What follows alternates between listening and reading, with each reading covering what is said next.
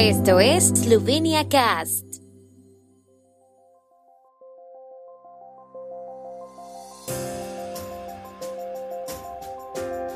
Noticias. Primer ministro de Polonia en visita oficial a Eslovenia. Parlamento Europeo se pronuncia hoy sobre el Estado de Derecho en Eslovenia. Iniciativa de padres de familia contra los autotest presenta recurso ante Tribunal Constitucional. Concierto benéfico Klitz Dobrote en Celia.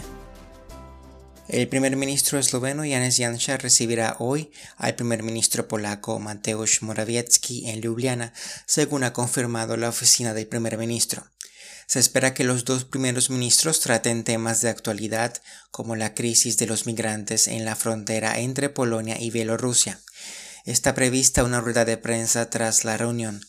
El primer ministro polaco se reúne con los líderes europeos para buscar su apoyo ante la crisis fronteriza. Según la oficina de Morawiecki, las conversaciones en Ljubljana serán importantes ya que Eslovenia ocupa actualmente la presidencia del Consejo de la Unión Europea.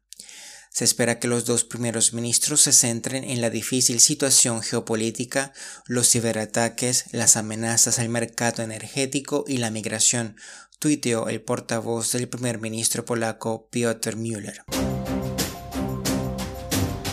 El Parlamento Europeo debatirá sobre los derechos fundamentales y el Estado de Derecho en Eslovenia en su sesión plenaria de hoy en Estrasburgo. Se espera que el debate se centre en el nombramiento de fiscales europeos delegados en la Fiscalía Europea.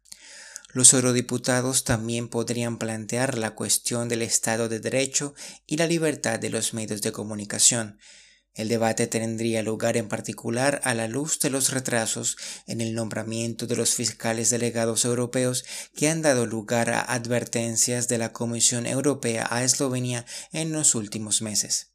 El gobierno esloveno decidió el pasado jueves nombrar a los dos fiscales delegados. Una organización civil de padres de familia, Civilna Iniciativa Starashev Zasachito Otrok, ha presentado un recurso ante el Tribunal Constitucional para que revise la constitucionalidad y la legalidad del decreto gubernamental que obliga a los niños a someterse al autotest del coronavirus. La iniciativa ciudadana se opone tanto al autotest como al uso de mascarillas en las escuelas. La iniciativa ha presentado un recurso de inconstitucionalidad porque considera que los decretos son inconstitucionales y que obligan a los rectores, a los profesores y a los padres a actuar ilegalmente. Según ellos, el Estado no puede restringir los derechos de los ciudadanos, especialmente a los niños, mediante decretos sin base legal. A partir del 17 de noviembre, los alumnos y estudiantes deben someterse obligatoriamente al autotest tres veces por semana para detectar el nuevo coronavirus. Los que no se someten a la prueba y no se han vacunado o no han contraído la enfermedad deben estudiar temporalmente a distancia. Según las últimas cifras, menos del 3% de los alumnos se niegan a someterse a las pruebas.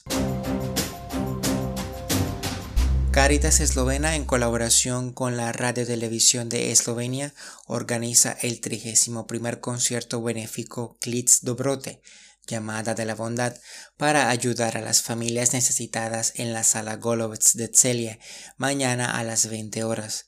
El concierto, que se celebrará bajo el slogan Un corazón que recibe, será transmitido en directo por la televisión de Eslovenia, Radio Eslovenia y Radio Ognice. Durante el concierto, los espectadores y oyentes tendrán la oportunidad de participar activamente en la campaña haciendo donaciones por teléfono. El año pasado se recaudaron 200.055 euros para familias necesitadas. Al concierto también asistirá el presidente de la República, Borut Pajor. El tiempo en Eslovenia.